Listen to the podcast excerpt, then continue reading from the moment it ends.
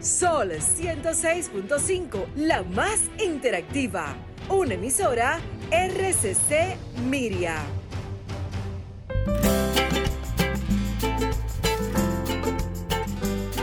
Preguntas y respuestas con altura y calidad. Entrevistas o compuestas en un paneo con personalidad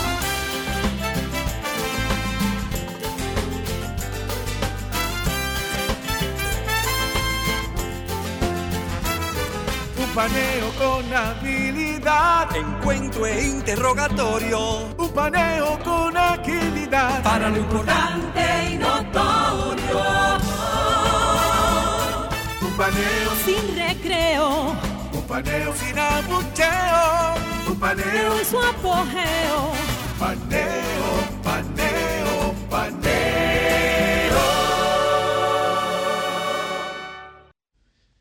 Saludos República Dominicana, soy José Eliseo Almanzar, esto es Paneo Semanal, dando las gracias como siempre a Dios en primer lugar por permitirnos estar aquí con ustedes y a ustedes por concedernos el altísimo y gratísimo honor de escucharnos por esta Sol 106.5 FM, de vernos en YouTube, en nuestro canal Paneo Semanal y en el canal de Sol 106.5, así como también de seguirnos, por seguirnos en nuestras redes sociales, Instagram, Facebook y Twitter, Paneo Semanal, dando saludando y dando la bienvenida a nuestros, a mis hermanos, Luis José Polanco y José del Castillo Sabiñón, que están aquí hoy. Bueno, buenos días, Eliseo. Buenos días, querido amigo José del Castillo, que hoy nos acompaña. Como todos los sábados. Como todos los sábados, en espíritu y en cariño. y a los a, a nuestros teleoyentes a nuestros teleoyentes que nos dispensan el favor de su audiencia todos los sábados en paneo semanal de 10 a 12 meridiano. Como siempre trayendo las informaciones más interesantes del, mundo internacional del área internacional y del área local Nada, buenos días, saludando evidentemente a todos los que nos siguen. Yo tengo una ventaja de que como el CEO tiene una voz similar a la mía, mucha gente cree que estoy aquí todos los sábados, así que... Claro, si se arma, si el lío fue Eliseo que lo dio. Eh, claro, efectivamente. No, pero contento de, estar aquí, de verdad que las ocupaciones me habían mantenido fuera, sobre todo también en la provincia. De hecho, la, la semana pasada se celebró con mucho éxito la, la, feria. Eh, la feria Descubre Barahona la anterior había sido Café, que es la celebración de la cosecha, del, inicio de la cosecha del café en la provincia, eh, pero sobre todo en la zona, el municipio de Polo, que es la zona cafetalera eh, por excelencia, no solo de Barahona, sino de la región de Riquillo, donde se cultiva uno de los cafés de mayor reputación a nivel global, el Barahona Excelsior, que es una denominación de origen que representa a todas las regiones riquillos, es decir, el café de las cuatro provincias, porque en Bauruco también hay siembra cafetalera importante, y en las demás, pero sobre todo en Bauruco, luego de Barahona. Y nada, tuvimos esa, en esos trabajos, aprovechamos la pasada, eh, la feria Descubre Barahona, que es una feria de turismo y producción eh, que se realiza anualmente. Tenía dos años que no se hacía por el tema de la pandemia aprovechamos allí en un stand de la oficina eh, senatorial para rendir cuentas, una obligación que tenemos de conformidad con la Constitución de todos los años. Eh, decirle a nuestros electores en qué, a qué nos dedicamos nuestra triple faceta de legislador, representante de la, de la provincia, de los ciudadanos de la provincia, y evidentemente de, fiscalizador, que es el otro, el otro rol que nos asigna la Constitución. Así que, dadas las excusas y pasados los anuncios, pues arrancamos. Eh, eh, como siempre, iniciamos con nuestras informaciones en el ámbito internacional. Eh, ya hemos hablado bastante sobre la guerra de Ucrania y, Rusia. Parece estar ya en un momento de determinación, de rescisión.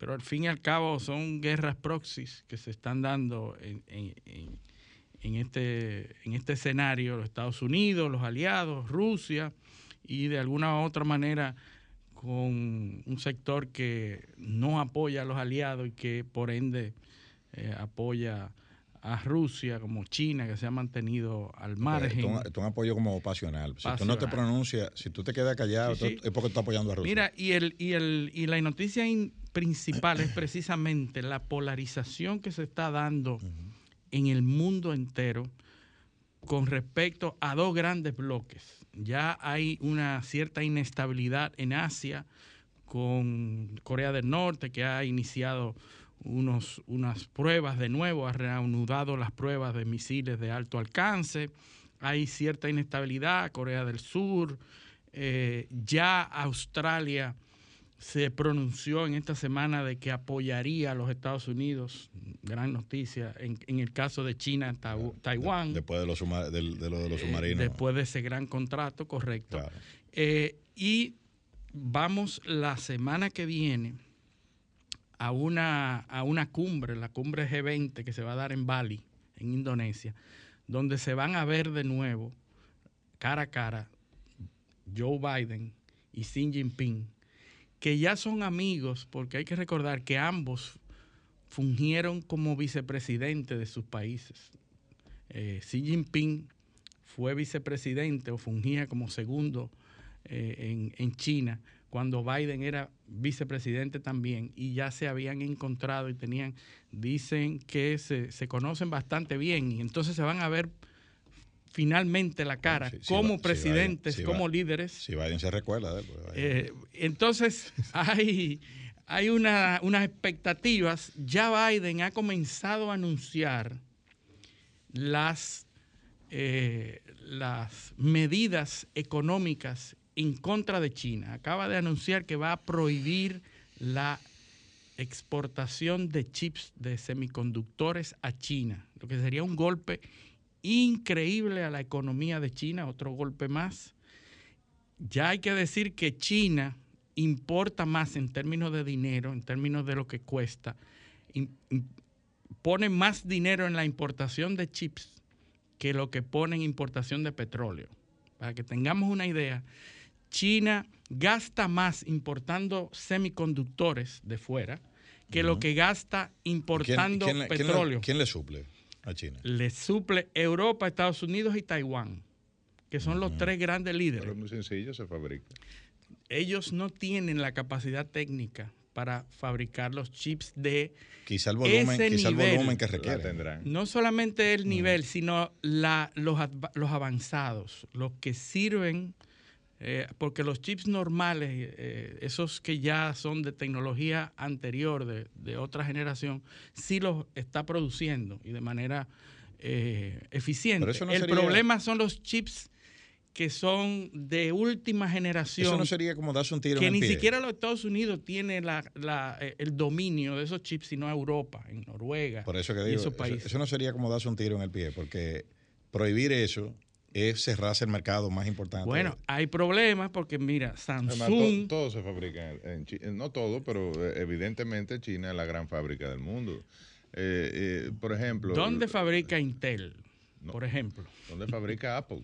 O sea, Exactamente. en Firefox, es decir, en, en, una empresa que es una de las más grandes del mundo. Firefox es taiwanés. Ah, en Taiwán entonces. En Taiwán. Ah, bueno, pues taiwanesa. Ahí es que está el detalle. Pero en China hay plantas de Apple eh, que fabrican para. Claro, la, ensamblan. Eh, eh, es taiwanesa de, de, de, de, propiedad, pero la fabrican en Dongguan, que es. Ellos los ensamblan. En, en el sur. en el sureste de China. Sí, en los clústeres industriales que tiene la China.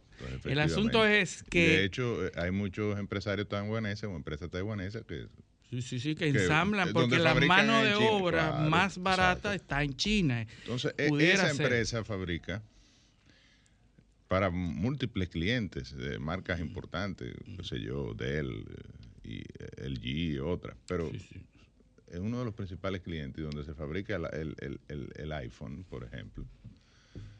Es eh, Apple, es decir, en China. Entonces, eh, como decía Eliseo, bueno, será una estrategia de, localización de esas empresas, de que vuelvan a, Estados Unidos. Sí, sí, es un pulseo. Entonces, es un pulseo de lo que significaría para China lo que estoy criticando es la medida de alguna manera u otra, porque como dice Eliseo, sería eh, dispararse en su propio pie, pero, decir, afectar a las propias empresas, afectar el suministro de tecnología a, Estados Unidos, que finalmente se fabrica. Pero eso que tú estás diciendo de la relocalización de las empresas. Sí, una estrategia eh, que hace tiempo, sobre todo el gobierno de Donald Trump, se impulsó mucho. No, y, además, y este gobierno de, Biden la ha continuado porque ese es uno de los grandes problemas de las empresas europeas. Muchas empresas europeas, con el aumento de costo de producción por la energía, le, están recibiendo incentivos para irse a Estados Unidos a, producir. Pero Estados Unidos no es barato tampoco. Sí, pero es más barato. La energía ahora es más barata que en, Europa. Sí, donde es barato es en China. Eh, claro, eh, por supuesto, estamos de acuerdo. Claro, pero China precisamente tiene el problema, el problema de la rivalidad de Xi Jinping. Es barato también. Que acaba de aparecer. barato en República no, lo que pasa es que quieren encarecer la producción en China para que no sea tan barato y se vayan a Estados Unidos. Xi Jinping acaba de aparecer hace dos días, el jueves pasado, arengando a las tropas a prepararse para la guerra. Entonces, esa, ese, ese líder no puede preverse como un aliado comercial. Una persona que acaba de arengar. Aunque dos semanas antes había anunciado que ya estaba preparado para eh, retomar las relaciones con Estados Unidos. Sí, e, es que, es que hace dos semanas no había tenido la valoración del, tercer periodo del Partido Comunista, del Congreso del Partido Comunista. Ya lo Ya la campaña se acabó. Ya la campaña se acabó. Ahora ya lo que le quedan son cinco años más de líder indiscutible. Y, hablando de, eso, hablando de eso, tú, tú te fijas que como la campaña se acabó y las elecciones pasaron en Estados Unidos, Fíjate cómo estamos, cómo ya están cambiando el, discurso hacia Ucrania. Hacia Ucrania, correcto. Ya no hay problemas. Incluso Biden va a asistir al G20 y Xi Jinping va a asistir al G20, ambos con relativas, eh, con relativos éxitos electorales. Xi Jinping acaba de ser ratificado por el, por el Congreso del Partido Comunista. y acaba de Biden una, purga. también Biden ha salido mucho mejor. de los adversarios, es decir, eh, limpió. Eh, no solo le ganó, sino, el control total. Eh. No, solo le ganó, sino lo fumigó. Fumigó y lo eliminó a los demás. Pero Biden también se encamina al G20 con, con relativo éxito de lo que pensábamos hay que, hay que decir que. Bueno, no fue la ola roja, pero tampoco. Pero, eh, pero eh, la realidad es que perdieron las elecciones. O sea, tú puedes decirlo como tú quieras, pero tienen menos que lo que tenían antes. Ah, que es más de lo que se esperaba. Sí, claro, es cierto. Pero tienen menos que lo que tenían antes. Perdieron. que se esperaba, eh, realmente los demócratas tuvieron un buen desempeño. Ahora, eso es evidentemente relativo, relativizado en un contexto donde se esperaba una derrota absoluta y lo que fue una pequeña derrota, digamos, pero fue mejor. Pierden el Perdimos una, una perdieron, perdieron, perdieron el control de la cámara. Pero hay, que, hay que tomar mi querido amigo, perdieron el control de la cámara que la tenían, ¿verdad? Holgadamente lo tenían. Eh, y ahora mantienen el empate en, el, en el, Senado, que Kamala Harris cada vez que haya algo importante va a tener que ir allá. Hacer el tie break. Claro, y si se le va, y si con un disidente de que se le vaya, eh, o, o, alguien que, que, que quiera que tenga una línea independiente, ahí mismo se cae el, Pero fíjate qué interesante, que históricamente, desde 1942... Y una presidencia en crisis, porque la presidencia norteamericana está en crisis, fruto de la situación de, del presidente Joe Biden. O sea, en un evidente principio de Alzheimer o de demencia senil, eh, realmente, eh, eh,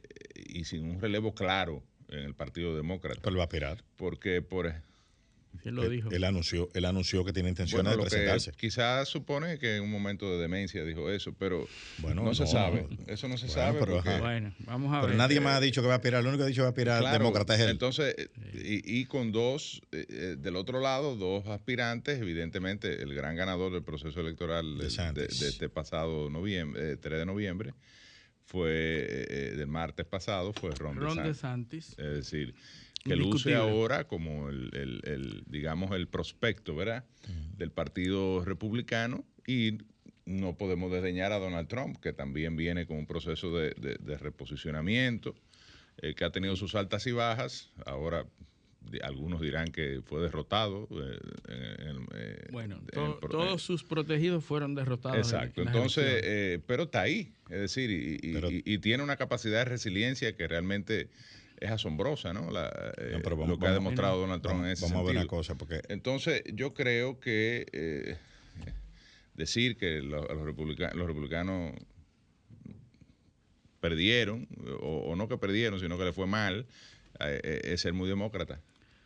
Pero es que desde 1942 nunca ha ganado el partido en la Casa Blanca en las en los midterms elections, las elecciones de medio tiempo. Pues, solamente solamente han perdido, han ganado, perdón, en el 2002 y en el 98, desde 1942. Pero eso no era lo que decían los demócratas. Entonces, es que siempre las elecciones de medio tiempo han ido a favor del contrario de la Casa Blanca. Y eso es lo que se está dando. Entonces, el hecho de que hayan quedado tan, eh, tan cerca ambos partidos, dice, bueno, eh, Pero eh, es una relativa no victoria. ni siquiera del tema de, de las elecciones congresuales. Pero surgió alguna figura, bueno, Warnock, el senador, o sea, surgió alguna figura que haya destacado tanto como la victoria de Marco Rubio o, de, algún, de, Ron DeSantis, pero bueno, eh, eh, ganaron incluso en lugares. Primero, Florida es una eh, demarcación muy importante en términos electorales. En términos conservadores. Luego avanzaron, el Partido Republicano avanzó en lugares como el condado de Dade, donde nunca había ganado es decir, donde debido a la gran presencia de latinos eh, eh, imperaba, eh, los demócratas tenían eso como un bastión. Y ha surgido esta figura que ya estaba ahí, evidentemente, era uno de los presidenciables del Partido Republicano, no es una novedad, pero lo que se ha fortalecido. Ahora, yo no veo del lado demócrata que haya ocurrido un, fenómeno de, similar magnitud o, equiparable a, a lo que estoy mencionando ahora. Entonces es evidente que sí, que no fue la ola roja esa que iba a teñir, ¿verdad? Eh, Perdieron. De, escarlata, ¿verdad? El, mapa norteamericano. No, no lo fue, evidentemente que no. Pero eh, fue un retroceso significativo para el Partido Demócrata y, un, y hay un momentum, en mi opinión, a favor de los republicanos. Y mucho desafío de gobernabilidad de aquí Y el gran momentum para Ron DeSantis, ¿no? Que se ve hoy como la figura preponderante y que con capacidad de, retar el liderazgo de Donald Trump. Ahora, hay, hay otra cosa ahí también. Tú dices, bueno, que los protegidos de Trump perdieron, pero los márgenes por los que perdieron fueron eh, eh, de verdad que, eh, mínimos. O sea que eso demuestra que Trump tiene un liderazgo muy fuerte todavía. a pesar de todos los ataques y todo lo que es un o sea, es un factor que hay que tomar en cuenta en la ecuación. No, no, que si Ese él probablemente no, no, le vaya bien. Ese uno. Entonces los demócratas que ganaron, como Biden tiene tan baja popularidad, los demócratas que ganaron, tú tienes que analizar primero los márgenes por los que ganaron, que también fueron muy estrechos en muchos casos, y segundo, ganaron por Biden o a pesar de Biden.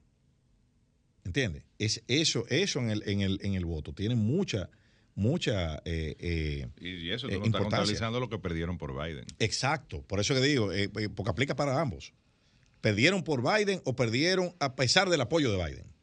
Entonces, eso, eso y sobre todo del lado demócrata, presenta desafíos por la crisis de liderazgo que hay.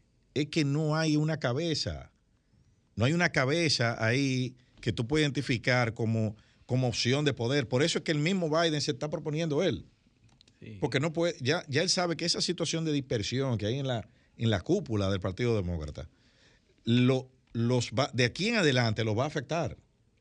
Porque ahora, ahora va a pasar una ley ahí, ahí que habla mucho. A pesar, Aunque tengan un 51, tengan 51 o queden con 50 o, o queden como quede, ya ahí hay que hablar más que antes. Hay, que, hay una, una Cámara de la cual tú no tienes mayoría. Ya tú tienes que convencer a ese grupo. Sí, la Cámara de Representantes. Y en la que tú, y en la que tú controlas, tiene, que hilar fino también. Porque, eh, eh, o sea, de ahora en adelante vienen, eh, el país tiene que configurarse hacia las elecciones del 24. Sí. Y ahí vienen las aspiraciones individuales, quién repite, quién no, los compromisos de agenda, porque no es, eso no es por arrastre cada uno, cada uno tiene, tiene su, su, electorado. Y además, otra cosa, tú sabes que en Estados Unidos el poder político se ejerce el poder político de diario a través de las gobernaciones. Sí, sí, sí. Y las redistribuciones de los distritos exacto, también. Exacto, Y el gerrymandering y muchos temas electorales que va que pueden eh, que van a determinar las próximas exactamente. Entonces por eso nosotros vemos un mapa y a los, a los oyentes que nos escuchan vemos un mapa completamente rojo cuando vemos los resultados de las elecciones. Sin embargo en los resultados vemos que están empatados. Y es porque los territorios donde menor población existen han ganado los republicanos claro y donde se concentran las áreas, las metrópolis y las ciudades importantes, ¿eh?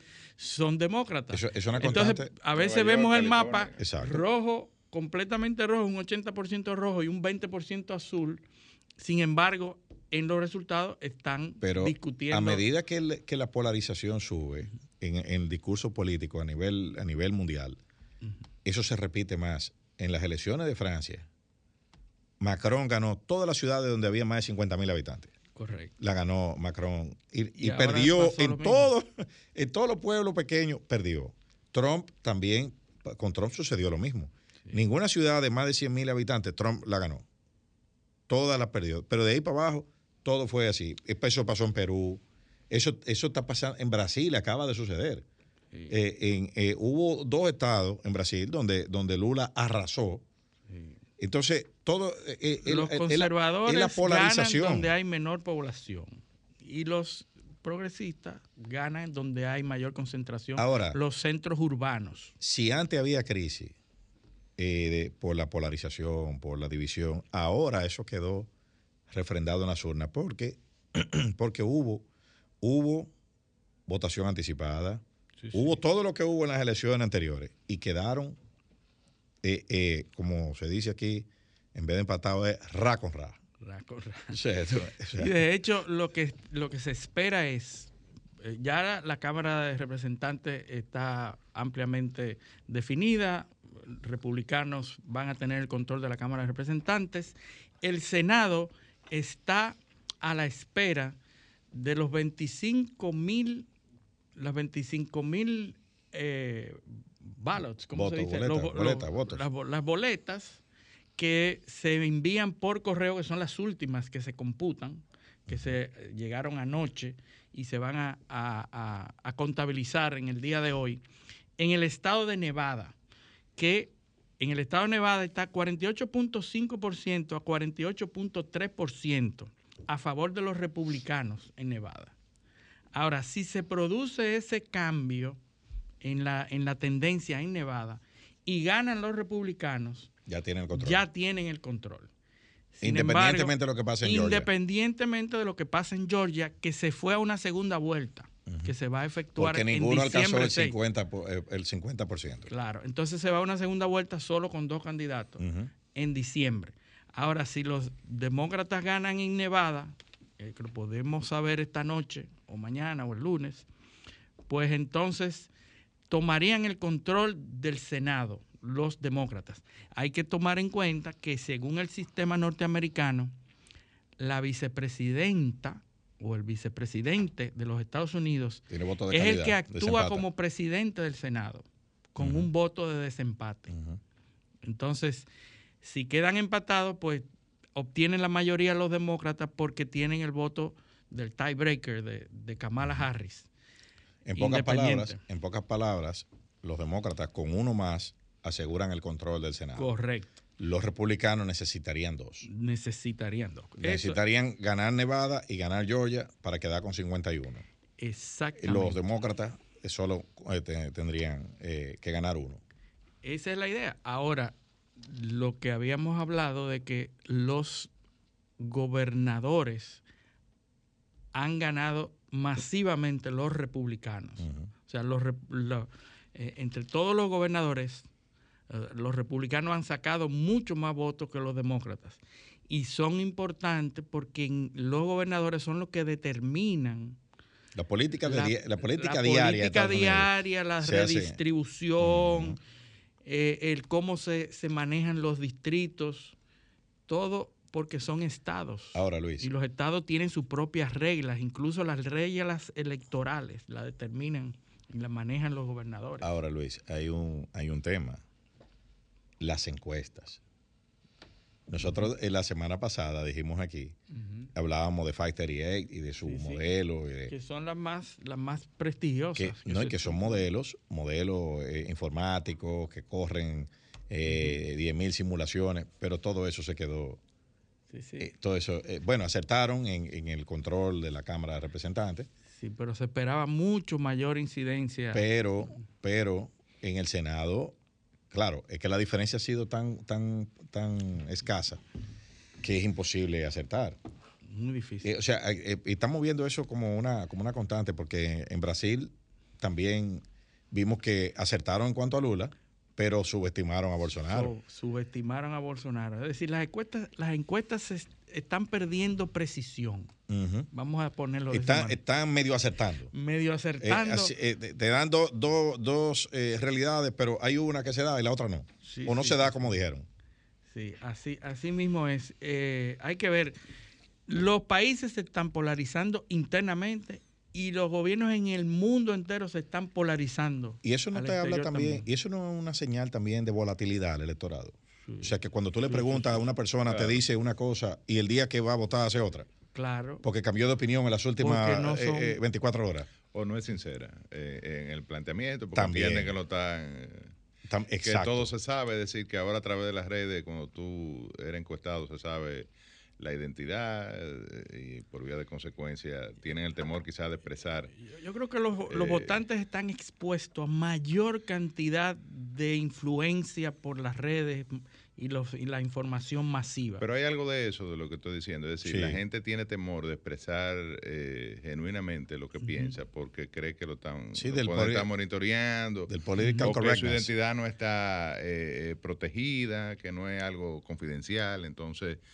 Eh, y la tendencia, lógicamente, también los mueve y al final de cuentas, en la urna, pues pueden expresar algo distinto. Y eso está sucediendo mucho, por eso las encuestas han perdido eh, en gran medida el nivel de precisión. Es decir, son, siguen siendo una herramienta y demuestran, pero el nivel de precisión que antes se tenía en el, escenario convencional, ahora, eh, fruto de la digitalización y del acceso a la tecnología, pues, y, la, dinámica, la información. La dinámica de la comunicación. información, eh, que ha cambiado. Ya esos, esas predicciones no son tan, tan certeras. Y, yo, quisiera hablar de eso, sobre lo que está pasando en Twitter, pero... Pero vámonos no, en el otro segmento, porque tenemos, tenemos, que ir a una pausa. Vamos a nuestra, nuestra primera pausa. Esto es paneo semanal, no le cambien. Paneo,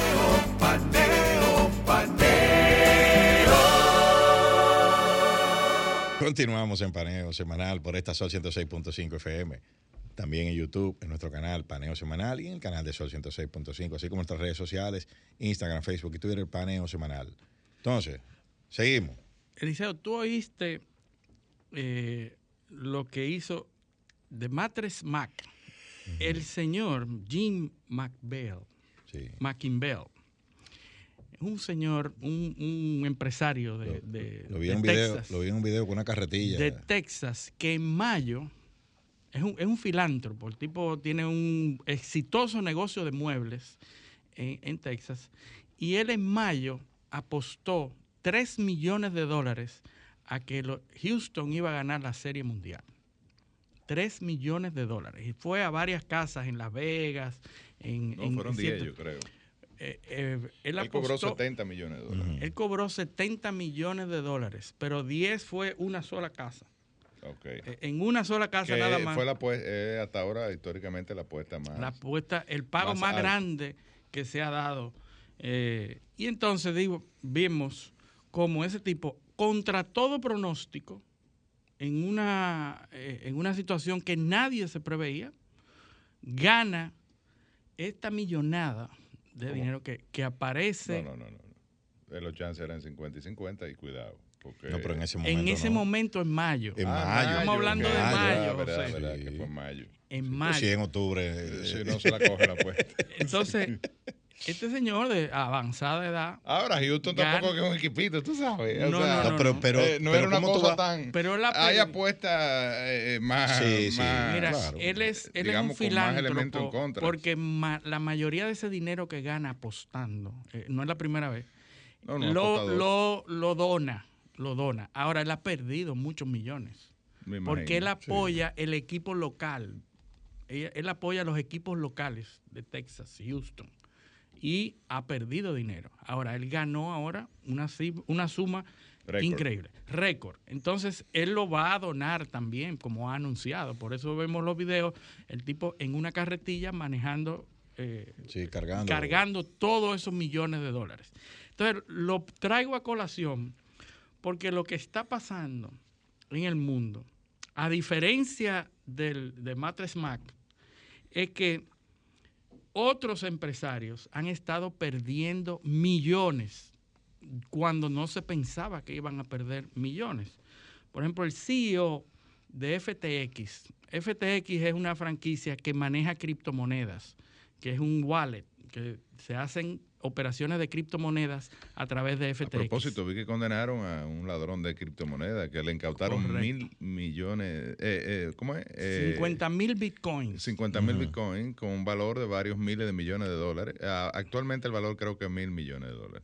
era, imagínate. Es el mayor decomiso de criptomonedas que ha hecho. Sam Backman, Sam Backman Fried es el CEO de FTX, que es un muchacho y que había sido catalogado como un genio de las finanzas. Incluso Elon Musk dice, yo lo vi desde el principio, todo el mundo alabando a, Sam Backman, pero el tipo yo realmente no le vi valores, etcétera. Acaba de declararse en bancarrota y acaba de perder 16 mil millones de dólares. Se declara en bancarrota muchos de los demás negocios de manejo de criptomonedas han estado tratando de salvar a la compañía porque en términos de sistemas no le conviene a nadie que se produzca una pérdida de esta cómo categoría. ¿Cómo le está yendo Bukele con la criptomoneda? Muy mal, muy mal. De hecho, está completamente desprestigiado y ha perdido. la tumba de los pandilleros. No, no lo he visto. Sí, claro, sí, sí. Con mandaria, es una, locura. y, él, y, él, explicando por qué que lo están haciendo. Eh, y en los cementerios tú ves a los tipos que yéndole martillazo a, a, a, la, lápida y a la lápida. Eso es, absurdo, es absurdo. Ahora, lo que siguen perdiendo dinero son las grandes, los CEO de esas grandes compañías que subieron en algún momento, hoy están bajando. el Bitcoin está en uno de sus eh, menores valores desde, 19, desde el 2000. Está en 16 mil dólares aproximadamente un Bitcoin. Yo te lo dije. Pero Elon Musk, es que, José, la, hay una cosa que se llama el cripto invierno. Crypto winter, winter crypto.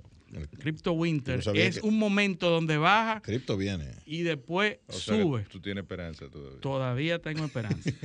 eh, Elon Musk. Cripto viene, arrepiéntete. Está, Elon Musk está perdiendo.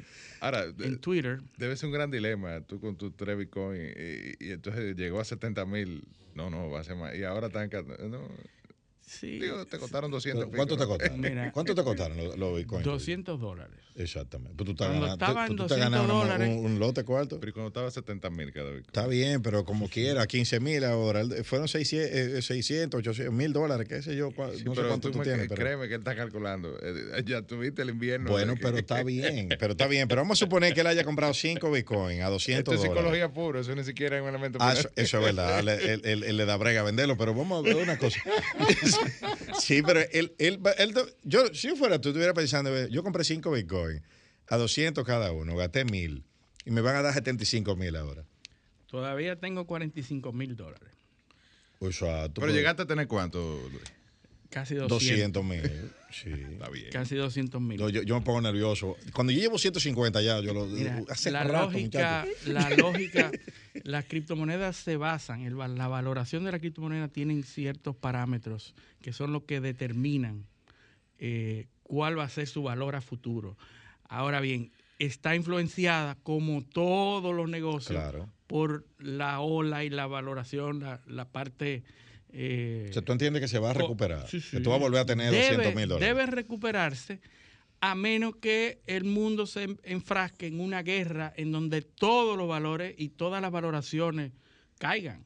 Es decir, todo eso puede pasar, porque todas esas eh, esos ítems se valoran en, bajo situaciones perfectas, bajo situaciones favorables. Todos estos negocios, ¿quién hubiera pensado en medio de una Segunda Guerra Mundial en la valoración de una criptomoneda que es abstracta? Nadie. O sea, todos estos negocios se dan en situaciones de estabilidad económica. Cuando hay desestabilidad, los primeros que pierden son esas valoraciones abstractas. Pero todo el mundo se va a lo seguro. Por eso el dólar sube, el, el oro sube en momentos de incertidumbre. Entonces, tú, o sea, con los pronósticos que hay para, para el 2023 de la economía mundial, sí, sí. Eh, se podría recuperar la criptomoneda, claro. Como no, al contrario. Al contrario, al contrario, porque lo, que él está diciendo es que en momento de incertidumbre eh, eh, eh entran, en crisis. el, oro y, la, entonces, entonces, se pudiese eh, después del 2024, o sea, a futuro, a largo plazo. Créeme, volvamos a ver los MOS, porque si Luis tuviera esa respuesta, no, tuviera que ser. Por eso le pregunté, ¿tú crees? Yo, y lo que él cree. Son creencias. pero Mark Zuckerberg, hablamos de, de, de Bankman con FTX, hablamos de Elon Musk que adquirió Twitter y él entendía que tenía la solución para la, revalorización de Twitter, para echar Twitter a andar. Se inventó una certificación, una verificación por paga. Es decir, que si tú eres José del Castillo, tú puedes pagar 8 dólares al mes y Twitter te va a poner una marquita azul al lado que dice ese es José del Castillo porque él está luchando yo la tengo gratis ahí yo no sé dónde me, no, me la han él está luchando por el problema de las cuentas falsas. no, y rentabilizar también. Pero tú sabes lo que pasó. Que 800 porque él dice que pierde 2 millones de dólares diarios tú sabes lo que pasó José que esa idea que él que ya, ya estaba planteada pero cuando sale a la luz miles de personas pagaron por estar verificados con cuentas que no eran ellos mm. Y entonces comenzaron a tuitear con verificación sobre situaciones de negocios y, de, valores. De, hubo uno de una marca de refresco muy popular que tuiteó que el contrario mejor. Inmediatamente las, acciones, mejor. las acciones comenzaron a, a caer, a desplomarse, porque son personas que están verificadas y entonces hablan de algo, inmediatamente las acciones bajan, porque se entiende que tienen razón, que son verificados. Tuvo que suspender ese, ese asunto hasta nuevo aviso. Ah, por eso que estoy gratis todavía. Es, No, no, porque eso era otra cosa anterior. Esta era una nueva 8 eh, dólares. Otro, otro proyecto que él tenía que tuvo que suspenderse. Eran 8 dólares mensuales. 8 dólares mensuales, pero la cantidad de cuentas falsas que se verificaron por paga claro, fue increíble y comenzaron a hablar. Hasta que tú no limpies a los usurpadores eh, eh, en Twitter, tú no puedes hacer El asunto de los 2 millones diarios es porque los anunciantes salieron de invertir en Twitter o de promocionarse por Twitter desde que él asumió. Cuando él asumió, se fueron todos. Vi que está promoviendo otra, otra red. No, no, él, él no. Están hay otra red, no, hay una red nueva. Eh, eh, yo vi, vi algo de eso. Eh, algo así. una, de un nombre raro. no, no sé, no sé, no sé cuál es. Pero vi que hay, que hay una, una red nueva. Ese está. Ese, ese Elon Musk. Pero ¿qué pasa con Mark Zuckerberg? Mark Zuckerberg está perdiendo 100 mil millones Meta. En, en, su, en la valoración de su compañía, casi a la mitad de todos sus activos en menos de, de 36 meses. O sea, en menos de un año y pico, casi dos años y, y medio, ha perdido la mitad de su valoración porque él entendió que tenía la solución de inversión, la mejor inversión de eh, meta, invertir en meta. Es decir, los grandes genios que, han, que se han perfilado como el ejemplo de, inversionistas en las grandes plataformas están fallando. Bueno, no. Están, el fin de una era. Se están equivocando. este es el invierno de las redes sociales. es el invierno de todo, El invierno de todo. Hablan de situaciones de cisne negro, que es, cisne negro es algo que tú no lo ves, pero que existe. Se supone que existe, pero tú no sabes dónde están y que un día tú lo encuentres y dices, ah, un cisne negro. Eso es lo que está pasando en el mundo en estos momentos. Pero vamos a, la parte local, hemos hablado del mundo entero, no, hemos hablado del patio. Aquí, aquí hay muchos temas, el censo, con las tabletas que nos sirven. ¿Te censaron ya, Bueno, a mí me censaron. El décimo censo de población y vivienda, a mí tampoco me han censado. A mí me censaron y fue una experiencia bastante fácil. Una persona es un estudiante de la Pucamaima que nos tocó. Muchachos súper preparado, la tableta funcionó perfectamente, las preguntas fueron precisas, concisas, no me tomó ni seis minutos. Y hay que decirle a la gente que puede, cuando venga el empadronador, puede también verificar a través de la... De la Tiene un código QR, ¿no? No, eh, y con el número de cédula. Eh, introduce el número de cédula en el website de ONE, está disponible. Para ver si ya estás No, para ver si el empadronador real efectivamente es quien dice ser, es decir, está autorizado para...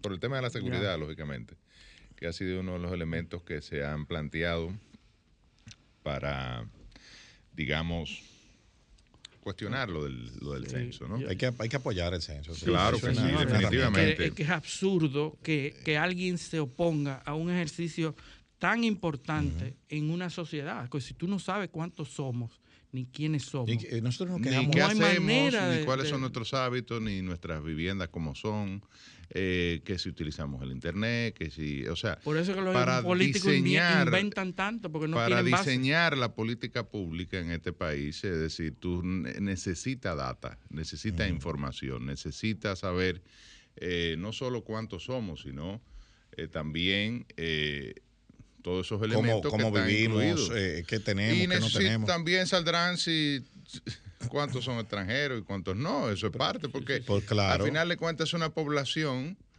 permanente o no, pero que está... Eh, eso es eh, nuestra realidad, José. Eh, eh, demanda servicios. Están aquí. Demanda servicios, convive. Son completamente Son parte del mercado de trabajo. Es una realidad esa. Yo lo decía los otros días.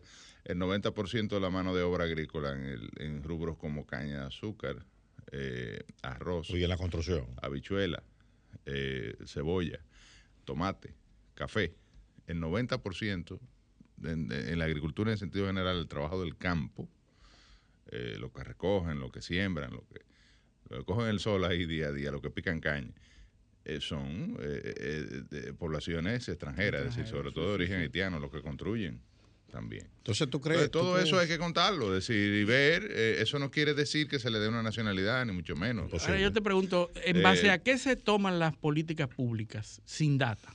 O sea, hoy, ¿cómo se están tomando? A lo loco. Eh, a lo loco. ¿cómo, ¿cómo, el gobierno sabe, que dice el, el, vocero de la presidencia, Homero Figueroa, que aquí han deportado 60 mil haitianos en tres meses? ¿Quién, quién, quién, quién lleva un, un control bueno, de eso? es la gente que recoge migración y lo, lo saca todos los días. Pero tú sabes, para tú deportar a 60 Ellos salen de día y entran de noche. Eh, exacto, está bien, ok. pero para tú deportar a 60 coge una guagua? Es perfecto. vamos, vamos. Eh, tres meses son 12 fines de semana. Ah, según, si es 60 pasajeros, no, espérate, Tres meses son 12 fines de semana, son 24 días. De 90 días tú le restas 24, te quedan 76 días para deportar gente, ¿verdad? No, 66 días, perdón, para deportar gente. Entonces, ¿Cuánto dijo él que habían deportado? 60 mil. Divídeme, hazme el favor. O sea, alrededor de mil diarios, sí, sí. 800. 60 mil entre 66 días laborables, que tienen tres meses. A ver cuánto te da. Entre 16. Ah, no, no, 60 mil entre 66. 909. Exacto, aquí están deportando. Eh, entonces divídemelo ahora entre 60, que es lo que coge una guagua, la más grande. 15 guaguas. Exacto, diaria. Es posible. No, posible sí. posible sí es. Probable no. Probable no. Entonces, eso es mentira, esa vaina. Entonces, eso es mentira. ¿Por qué hablan? ¿Por qué dicen eso? Entonces, ahora, ¿tú sabes cuántas visas han dado hasta, hasta octubre? De este mil, ¿no? No, no. Por trimestre dan alrededor de 25 mil visas por trimestre. El 95%, más del 95% de la visa que se venden, pues no es que la dan. 300 mensuales. Ahora, ¿a cuánto se vende una visa de eso? 200 dólares. Multiplícalo por 25 mil. Sí, sí, multiplícala por 25 mil. Para que tú veas. Eh, pues, cada tres meses. Por 200. Son 208 millones. Ajá. De, de mensual. Peso, de, peso. Mensual. Exactamente. No, no, no. Debe, no, no, debe ser 2 millones 800 mil dólares. No, 208 mil 208 millones de pesos mensuales. No, porque a 200 no, no, dólares la visa. No, muerte, en dólares, que los números son más chiquitos. ¿Y cuántas visas tú dices que dan? Eh, eh trimestralmente 25 mil visas. Mira, 25 mil. Por 200 por 5 millones de dólares. Exacto. Ah, cada tres sí. meses. Entonces, exacto. exacto. Ahora multiplícalo por 54. ¿Por qué por 54? Pues porque es el en pesos. 5 ah, millones de dólares en pesos. Por 54. Ajá. No, no lo coge. No lo, error te da, tiene que voltearla. Eh, eh, entonces, eh, ahora, ahora, ahora. 90, 90 millones. No, no, más 200 millones. no, 200, casi 250 millones. 250 millones, ponle más, eso más. Son 270 millones. Y algo. Son 270 millones de dólares de pesos dominicanos. Entonces, tú das 25 mil visas trimestrales, dice que deporta 60 mil, que es mentira, es mentira. Entonces, ¿cómo, cómo tú pretendes... Ahora, eh, los deportados no son los que tienen visa. no, claro que no. Claro, exacto. Ahora, tú sabes que el más del 95% de las visas que se dan en Haití son NM, negocios múltiples. O sea, yo no sabía que nosotros teníamos tantos comerciantes ni siquiera de paseo, negocio múltiple de la categoría. Ten en cuenta, Liceo, que hay cuatro mercados binacionales. Está bien, pero eh, 100 eh, mil al año, 100 mil visas al año a negociar aquí. Ahí se negocia diario. Pues claro, pero para tú, para tú cruzar de jabón tú no necesitas visa. visa. Por eso, el que, va, el que viene aquí a buscar 100 pollos, no hay sin visa, por bueno, a lo mejor que vienen a negociar su empleo en una torre como conserje. Eso vienen con visa. Vienen con visa. Sí. Ahora, yo te voy a preguntar una cosa. Para un sueño, ¿Cuántas veces, cuánta, cuánta, cuántos cuánto dominicanos han sido sometidos por contratar mano de obra extranjera ilegal? ¿A cuánto han sometido? A ninguno. Entonces, entonces, entonces ¿qué esperaba el presidente Abinader? Y las asociaciones que hiciera, que hiciera el ACNUR. Se oponen a eso. No, no. ¿Qué esperaba el presidente Abinader que dijera el ACNUR, Alto Comisionado de Naciones Unidas para los Refugiados? ¿Qué esperaba él que dijeran después que el 15 de septiembre de este año, en la OEA, el presidente Abinader dijo que en Haití había una guerra civil? Y, lo, y, y, es, correcto. Bueno, por eso, está bien. Peor, pero, pero nadie más lo ha dicho. De, de bandas o sea, criminales. O sea, nadie en la comunidad internacional ha dicho que en Haití hay una guerra civil. El término guerra civil no, está bien, no lo ha usado nadie. ¿Y qué hay en Haití? No, yo no sé, pero yo no sé lo que hay en Haití. lo que yo te digo Los civiles tienen armas y tiran tiros. Bueno, bueno, pero, eh, pero, ¿cuál, policía, pero ¿cuáles son las facciones que, hay lo que representa, digamos, el monopolio del el Estado? El monopolio de, la, de, de, de, de las armas y de la, violencia, la guerra, el elemento de la, soberanía. Es el Estado que lo tiene, pero en este caso no, el monopolio de la violencia está dividido, o sea, no hay monopolio. Pero ¿cuáles son los bandos que hay en la, en, la, guerra civil? Las bandas y la policía. Sí, no, no los civiles son hay bandas, pero no bandos. Hay 800 bandas. ¿Y de dónde viene banda? Bueno, no, de, Haití también. De, donde mismo viene el ejército. No, no, la etimología de la palabra. Ah, bueno, ya eso tendríamos que analizarlo. Hay que traer a José Enrique del Monte para que nos diga que es lingüista. Parte de pero, pero, bueno. Claro que hay una guerra civil en Haití, eso no se puede Está y bien, es el José, término legal. Está bien, José, pero. Que te impide entonces después decir que vas a deportar. Exactamente. Si tú sales a decir en la comunidad internacional que hay una guerra civil, tú no puedes salir a decir que vas a deportar. Ah, bueno, claro. ¿Entiendes? Pues, es lo mismo que Polonia, que está eh, al lado de, Ucrania, diga, en Ucrania hay una guerra, pero todo el, ucraniano que venga yo lo voy a deportar. No puede. No puede deportarlo. Tú mismo te cerraste. O no debe porque puede. Exacto. Bueno, lo que pasa es que adquieren el estatus de refugiado. Entonces, por eso es que el canciller, muy inteligentemente, dice, en República Dominicana no habrá campo de refugiados campo de refugiados, pero no dice que no van a haber refugiados. Es campo de refugiados lo que no habrá. Entonces, eso es una, eso es una agenda. Eh, eh, eh, el derecho internacional no permite que tú deportes personas hacia un sitio donde hay guerra civil. ¿Pero cuántos se deportan trimestralmente? ¿No son 60 mil? 60 mil, sí. Entonces, no es verdad lo que está diciendo Liceo. Dice, bueno, dice, pero eso es lo que dice el gobierno. Una contradicción, hay una Eso es lo que dice el gobierno, que deporta. Ah, eso es lo que dice, por eso es que te digo que mentira. Yo veo que recogen ahí, yo no sé si No, tú ves que lo recogen, pero tú lo ves que se lo lleva, él lo lleva. Ellos dicen eso, ¿y por qué yo voy a decir que es mentira? Bueno, ah, pues, porque tú dices, porque ellos lo dicen que es verdad. Yo he ido a Venancio, Venancio, ¿qué se llama? El, el nuevo director. Yo lo vi recogiendo basura el otro día en, en, en Wibia. Venancio, yo lo veo ahí con una placa dorada. Y, hay sitios en Bávaro donde no pueden entrar. y una gorra de, de, como de militar. Venancio no fue que dijo que en, en Bávaro hay sitios que él no puede entrar. El director, de, director de, migración. Porque no sabe si va a salir. No, no, porque, hay mucho haitiano. Que él ha pedido el director de migración. Él ha pedido helicóptero y el apoyo del ejército. El director de migración dice que hay sitios que él no, que migración no puede entrar aquí. Imagínate tú. Pero antes de que se acabe el segmento, Eliseo, el otro tema que tiene que ver mucho con el vecino país es que yo no sabía y está asumido por todo el mundo en esta semana que el decirle a una persona haitiano ah, es una ofensa. El cancel culture en la pelota dominicana. Que no tengo la menor duda de, de, las intenciones con las que se pudieron haber puesto ahí, ¿verdad? Y, la, y lo que hay en el subconsciente de la media de los ciudadanos dominicanos. Eso, eso no es que lo que está en juego. Lo que está en juego es que todo el mundo acepte que señalarle la nacionalidad a una persona es una, un insulto y todo el mundo lo aceptó y nadie se ha percatado de ese problema. y no fue palito de coco que lo pusieron. Correcto. Y eso no señala la nacionalidad, eso es burlarse. Eh, de, un gesto xenófobo ¿Cómo? Eh, pero cómo pero cómo o diciendo que los haitianos nada más venden palitos de coco. No, no, eso no es lo que dice la canción no eso no es lo que dice la canción. para nada. Y la canción. Palito amigue amigo eh, pero, dice la canción no dice que yo nada más vendo Exacto. Está bueno. Bueno, pero ya no venden de todo. Pero Orlando Carito no habla así. Pero es malo, es ah, malo que hablen Pero es que no estamos, hablando de cómo él habla. Eso no, eso es Pero no, pero ¿por qué hay que eh, tomar eso como un elemento de burla? Eso es lo que tú estás diciendo. Pero eso, es, eso es lo que pasa. Pero es una canción que es una burla. Yo, nada más, eh, en, la sociedad dominicana que acaba de condenar eso. Pero eso es lo que yo estoy señalando. que todo el mundo asumió que puede ser verdad, ¿eh? Puede ser verdad. Ahora, ¿por qué que tenemos que asumir en los eh, medios? Un hijo de, de, de, mi yo soy liceísta, pero me da vergüenza. yo también.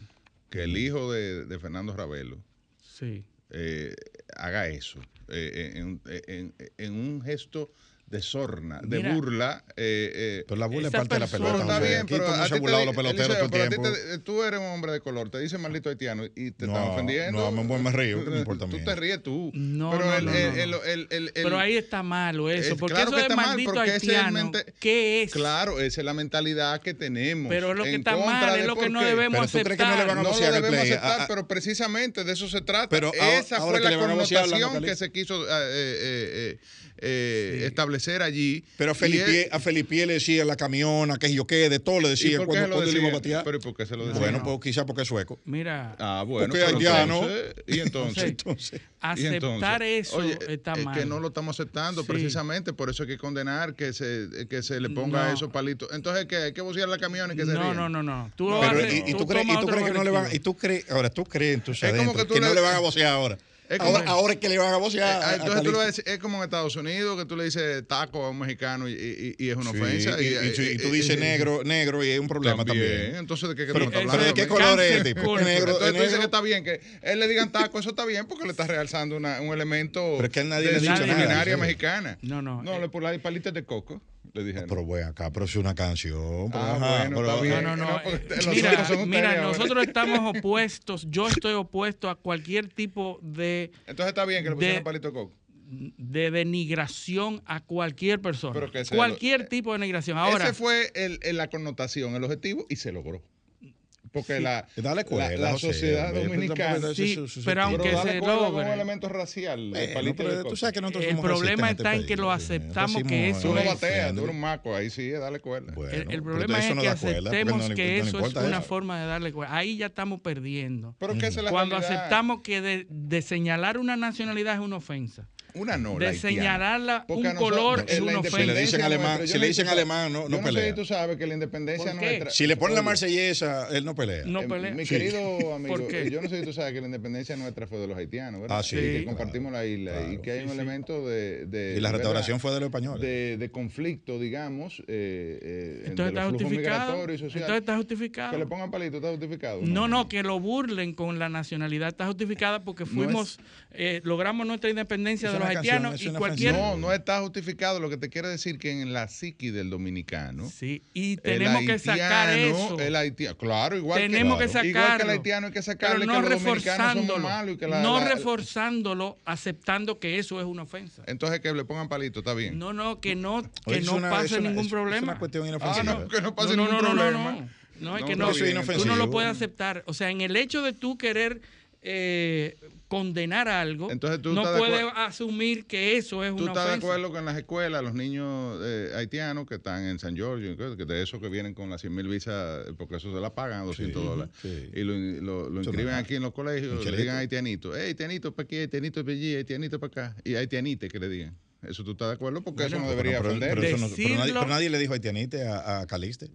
Le pusieron palito de coco. Sí, sí, sí. Pero eso no, eso no, es nada. Gringuito, francesito, eh, eso no debe ser una ofensa. No está bien, entonces vámonos al mundo de Alicia, al mundo al revés donde ustedes viven. Cancel culture. Ah, Tenemos que comenzar por algún sitio. cancel culture. Pero no, podemos ahora armar una cacería de brujas por, por, por, ese, por, eso. No, claro. Es un, un, un comportamiento xenófobo, racista eh, eh, coger a un bateador eh, eh y ponerle un diquito eh, en el momento que está en el plato, además. Ese, ese joven, concentrarlo. Mira, José, claro. y ponerle palito de coco. ¿Y qué tú quieres que lo pongan cuando, cuando están en dogado? No, se puede están en dogado, no lo El bullying, el bullying, el bullying está, es un bullying. Mira, ese, ese, ese joven puede ser xenófobo, racista y de todo lo que puede ser. el joven que lo puso. Además, tú, sabes, tú, tú, tú, y yo, ese joven, ahora, que todo el mundo acepte que esa es una forma de bullying y de una forma de denostar a alguien ahí donde está el problema. Tú y yo al play juntos y, y, dábamos muchísima cuerda ahí. Eh, tú, la, tú la atacas de otra manera, la intención con la persona, lo que quiso hacer. Ahora, si todo el mundo acepta que decirle haitiano a una persona es denigrarlo. que no está prohibida. Ah, porque esa canción no está prohibida. Esa canción es, un, tema que lo ponen en cumpleaños es, de Es que hay conceptos que no se deben eh, que no se deben faltar, que no se deben ah, violar, conceptos. pero el concepto de escuela del, fanático dominicano eh, eh, Mira, todos los dominicanos el problema no es el porque la gente le vocea maldito haitiano de la grada, no, no es el problema. Se lo van a seguir ahora que, se lo vocean. Y la camiona y te va el problema es que el equipo el dueño del estadio que está recibiendo al otro equipo coge de manera eh, oficial, es decir, le pone eh, en el, en el en, la bocina, sí, en, la, bocina del estadio, es decir... Eh, Parte de la animación. Eh, sí, de la animación al fanático, exacto. Un, un, elemento que lo que exacerba es el racismo y la, y la xenofobia. Bueno, pero la emoción, tú sabes que no, si no hay cuerda no, hay emoción. eso va a cambiar cuando no nos sintamos... Mira, eh, José, tú te sientes mal. De lo glorioso si te dicen me da vergüenza como equipo que haya hecho eso. Sí, como infiltrado. Eso puede ser, el acto y la intención pudiera estar mal. Ahora, vamos a cambiar cuando no nos sintamos agredidos ni ofendidos cuando nos digan haitianos. Porque tú vas a otro país y dicen, tú eres haitiano, tú, y yo dábamos muchísima cuerda en el play cuando íbamos eh, a, a No debes sentirte mal porque Vamos una a Madrid a que los, los skinheads nos digan dominicanito y vaina a veces. Bueno, pero tú, tú eh, ven acá, pero tú, en, en, Argentina, no digan trinitario. Mira, en Argentina el Boca, en, Argentina el Boca, el Boca y el River. Yo no soy trinitario. Ahora si me dicen dominicano yo no me ofendo. Yo no me ofendo. El Boca, el Boca y el River en Buenos Aires. Ahora si te dicen haitiano sí. Te ofendes. Yo porque eso está en la psique, eso está adentro. Como dice Eliseo, se ríe. Yo me río de eso.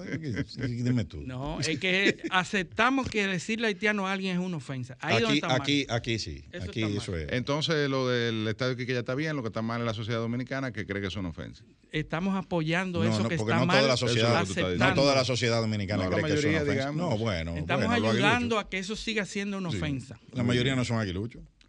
Eh, la mayoría estamos, estamos, como los rotarios, señores, así que vamos a la Bueno, vámonos a la pausa que nuestra invitada está aquí ya y es fanática del Licey. Eh, entre, entre todas las otras cualidades que tiene. Pero vámonos a la pausa. Este es paneo semanal, no le cambien. Paneo, paneo, paneo.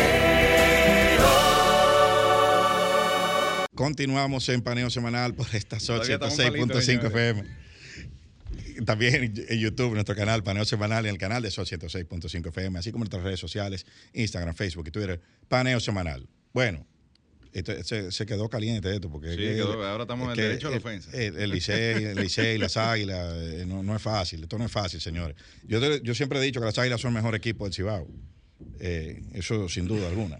Y el resto del país, pues los gloriosos Tigres Licey. Pues vamos entonces, Luis. Bueno, tenemos aquí una invitada de gala, como todos los invitados que nosotros traemos a este programa. Emery Colombi, la doctora Emery Colombi, que es una destacada eh, abogada eh, dominicana que se ha destacado mucho en, las defensas de los casos resonados que tenemos. Eh, ha estudiado en diferentes universidades, tiene maestrías, tiene eh, posgrados. Eh, es una digna representante de la profesional dominicana que nos acompaña y a la que queremos conocer y que nos hable de, sus, de su trayectoria, de qué la impulsó, qué la hizo estudiar derecho. Eh, vamos, vamos a comenzar por ahí porque la gente tiene que saber quién está hablando. En mi caso, yo no soportaba la matemática. estamos, estamos en un país donde el único que no soy abogado soy yo. el único que no es abogado soy yo. Uno de mis grandes desengaños fue ese, porque eh, estudiar derecho corriendo la matemática. Eh, es una es un error, porque aquí hay que pensar más que... Sobre todo cuando tú empiezas a estudiar Derecho Constitucional, ahí que tú te das cuenta que la matemática... Cálculo, cálculo jurídico, ¿cómo se llama? Cálculo... No, no, no, no, bueno, cálculo cálculo constitucional. Eh, la argumentación es pura lógica. Por supuesto, es lógica. Bueno, bienvenida, Emery. Gracias, buenos días eh, para ustedes y el país y a todos los que nos escuchan por todas las plataformas. Eh, yo encantada de estar aquí. Eh, como les dije al principio, un poco sorprendida de la invitación porque realmente uno no está acostumbrado a que lo inviten a hablar de uno, pero estoy aquí para hablar de mí, de todos los temas que ustedes consideren y nada. Empecemos. yo soy abogada de los tribunales de la República, soy dominicana, nací en San Juan de la Maguana. no me digas, sureña. Eh, sí, sí, sí. Liceísta también, dilo, eh, sí, sí, 100% liceísta, 100%. Amo mi equipo. Pero eh, muy pequeña, mis padres eh, emigraron a Santiago de los Caballeros. Entonces mi corazón y mi vida está dividida en dos. Tú eres aguilucha también. Entonces, no, jamás. aguilucha nunca. aguilucha nunca. Entre República Dominicana y el Licey. Entonces, eh, mm, de pequeña nos fuimos a Santiago y entonces, eh, pues, mis raíces y toda mi familia es sanjuanera, de la que estoy totalmente orgullosa, pero mi corazón y mi formación eh, tanto en el colegio, en la universidad y algunas maestrías, pues son de Santiago. Allá están mis raíces, mis amigos. Eh, lo único que no está en Santiago es las águilas, que por unos contextos de colegio también, que puedo explicarlo, eh, uno generó como ese, ese rechazo. Porque en Santiago eso es una, un fanatismo férreo. Entonces en el colegio daban medio día de, descanso cada vez que las águilas ocurrían. ¿Tú crees que estuvo bien que el Licey le pusiera esa, ese tema musical en el momento de que Orlando Calixte eh, fue al bate, ¿tú no crees que su derecho, digamos, a la, a la integridad, ¿verdad? En este caso, no ser objeto de bullying, porque eso fue hecho con eh, un deseo. No, es que hay, que hay que ver la intención de por qué le ponen esto, ¿verdad? Sí, justamente. Eh, con una intención maliciosa de, burlarse de, él, en este caso de su origen, de su origen, eh, o, de su origen, porque el personaje del tema que le pusieron es precisamente un, ah, nacional haitiano que vende palitos de coco. y luego la sanción que se aplicó, es decir, ¿Es esto correcta desde el punto de vista del Estado de Derecho constitucional? la acción del Licey. No, mira, es interesante porque... Los hechos son personales, es primero. Eh, yo como fanática puedo decirte que me parece, como fanática, ¿no?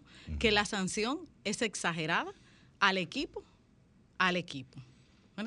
Ahora bien, si respecto de la persona que coloca la música, la organización pudo determinar esa intención, que yo no la conozco, no sé si el señor Ravelo, el joven Ravelo, eh, efectivamente eh, tenía la intención de hacer sentir discriminado em, o de alguna forma hacer un bullying que en pelota y en el play, pues todo el mundo sabe que se va a la cuerda. Eh, entre Águila y Licey hay una rivalidad que es pues de muchísimos años y son los dos equipos que generan más pasión en este, en este béisbol en la República Dominicana. Entonces, el equipo pudo determinar en la sanción que se coloca, no vi que efectivamente hayan determinado que eso haya ocurrido con esa intención. Yo lo que me quisiera es Ni hubo debido proceso, ¿verdad? Eh, pienso que no, que no hubo debido proceso, aunque hoy dice que él se rehusó a, ir a, asistir. Entonces, tampoco lo determinó nadie. No, no lo determinó nadie y tampoco sabemos si efectivamente se le, se le convocó oficialmente. Entonces, yo digo, eh, podemos asumir que colocar la canción es un acto que tenga que ver con racismo como tal, e, esa intención puede ir traspasada al equipo, que es mi preocupación. Es decir, esa sanción puede indilgarse al equipo como tal, porque pudo haber sido sancionado si se determinaba la persona que coloca la música, porque conoce las reglas. Lo que pasa es que probablemente, claro, no tengo los detalles, pero entiendo que en el lugar donde se colocó esa música es un lugar controlado donde solamente los empleados del equipo eh, podían estar. Y entonces eh, se supone que esa acción la hizo el empleado del Licey en un momento donde se ameniza, ¿verdad? Normalmente, pero él introdujo un tema que evidentemente tenía el deseo de por lo menos generar una burla, ¿no? Hay una foto, en, eh, hay una foto en Twitter. Entonces ahí es porque el equipo se ve, eh, ¿verdad? Eh, afectado. Hay una foto del artista que canta esa canción con una camiseta de las águilas cantándola en el Estadio Cibao. ¿Entiendes? Entonces, eh, entonces, ¿cómo es que eh, un artista que la, la, misma águilas lo lleva a cantar allá, a cantar esa canción, ahora resulta que aquí es una ofensa ponerla? Es que, pero también, no vamos. Ajá, bueno, pero. Eh, lamentable. Está bien, pero. Es en el turno de Orlando Calixte que se puso la canción. Bueno, pero. Estamos asumiendo muchas cosas. Sí, pienso que se asumen muchas cosas, pero de igual manera, si la liga entendió que esa era la sanción que correspondía, no vamos a dañar eh, la pelota, que es lo que nos ayuda a sobrepasar todo el año y que sigamos. Y que, esto, este y que esto no. Es parte del, del béisbol también. bueno, sí, a lo mejor se pone los fanáticos más interesantes. y acá dice que se tome usted de tiro. Cuando sí, porque le van a decir palito entonces cada vez que vaya al eso, eso es, Ya eso no se lo quita a nadie. lamentablemente. Bueno, Emery, entonces vamos a, entrar en materia del derecho. Nosotros estamos viviendo una época de judicialización, eh, de activismo judicial más bien, eh, que tiene mucho que ver con la política, tiene mucho que ver eh, con, la, con los niveles de, decir, de desarrollo institucional del país. pero vemos que tenemos un sistema, a medida que se va exponiendo y se va judicializando, y entramos en esa misma, ese mismo fenómeno que acabo de escribir, vemos que tenemos un sistema que tiene falencias y sobre todo en el manejo, se presta a, manejos eh, mediáticos y, hablo específicamente de los casos de corrupción que en los cuales tú también has tenido una destacada participación. Dame una valoración general a nivel sistémico de cómo tú ves la respuesta institucional de, de las autoridades y el desenvolvimiento de los procesos en sentido general antes que entremos en, eh, Mira, caso específico. Yo puedo un poco decirles que quizás mis opiniones van divididas en dos, en dos aspectos. Una como ciudadana dominicana, que puedo eh, ver de forma correcta que hay una procuraduría que es a quien le corresponde perseguir eh, los delitos, iniciar la acción pública. con una intención de que efectivamente las cosas se hagan del modo correcto de que si en definitiva en la República Dominicana hay actos de corrupción cometidos en esta, en las anteriores, en las pasadas, en las antepasadas administraciones, pues que se pueda perseguir. Eso como ciudadanos todos debemos apoyarlo, porque en definitiva lo que queremos es una mejor institucionalidad, un mejor Estado, un Estado que funcione de la forma correcta. Ahora bien, el Ministerio Público es una parte en el proceso.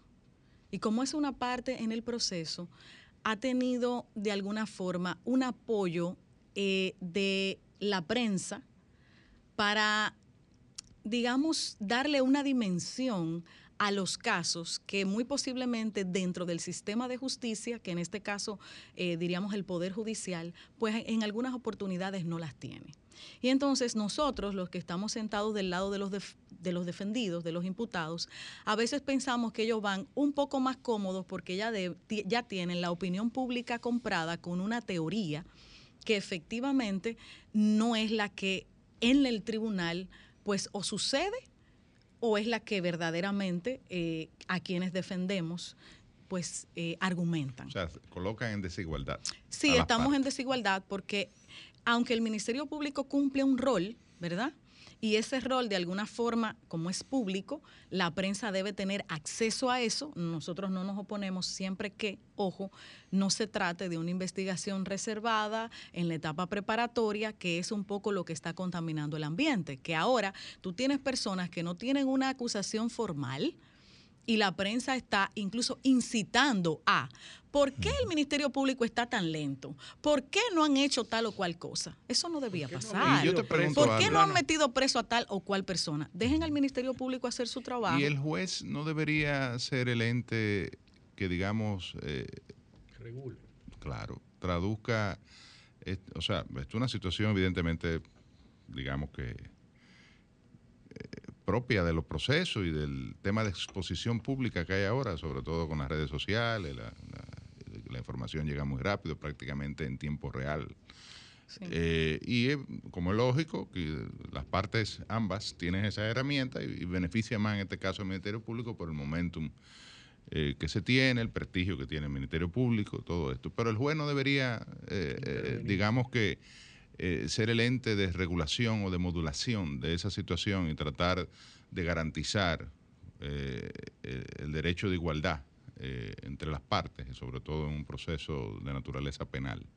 Mira, los los, jueces, también se, los juicios paralelos los juicios paralelos generan una tensión bastante grande en el Poder Judicial y especialmente en los jueces. Y eso nosotros no lo podemos negar. No es lo mismo un caso que el juez conozca de una medida de coerción que no está en el tapete público a que conozca una que sí lo está. Eh, esas presiones que se generan, yo pienso que impactan o podrían impactar en la decisión que el juez tome, no exactamente de cara a que tenga que favorecer o al Ministerio Público o a la defensa, pero sí si el latir de la sociedad es que se imponga prisión preventiva, lamentablemente tengo que decirlo, no ha habido otra forma de que podamos ver otros resultados. Sin importar que proceda o no. Exacto. Yo pienso... Eh, o que haya otras alternativas. Sí, o que hayan otras alternativas. Por ejemplo, eh, sin colocar nombres, personas que han tenido una posición en este país y eso no significa que sean desiguales a otras, porque lo que digo es que la prisión preventiva es excepcional. No debe ser la regla. ¿De qué debe servirme ser un buen ciudadano, tener una dirección y un domicilio fijo, estar casado, tener mis hijos aquí, que todo mi arraigo sea en la República Dominicana, haber trabajado por el país? Tener y que por el hecho de que mi acusación sea grave, en principio, ¿no?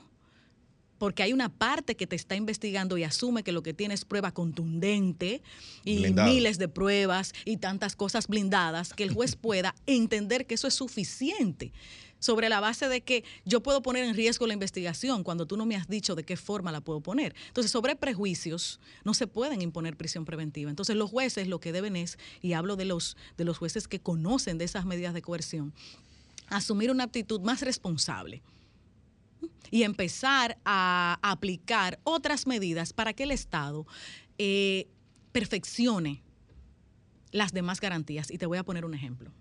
¿Por qué aquí los jueces se decantan por prisión preventiva? Porque entienden que la presentación periódica, primero, no funciona. Hagamos que funcione la presentación periódica. ¿Mm? Los jueces aquí tienen la capacidad de imponerte prisión domiciliaria y un grillete. ¿Mm? Eso como que, aunque el código dice que la única que no se puede mezclar es la prisión preventiva, es ilógico que tú estés privado de la libertad en tu casa con una prisión domiciliaria y un grillete, que ojo, lo pagas tú. Debería pagarlo el Estado, que esas son cosas que hay que decir.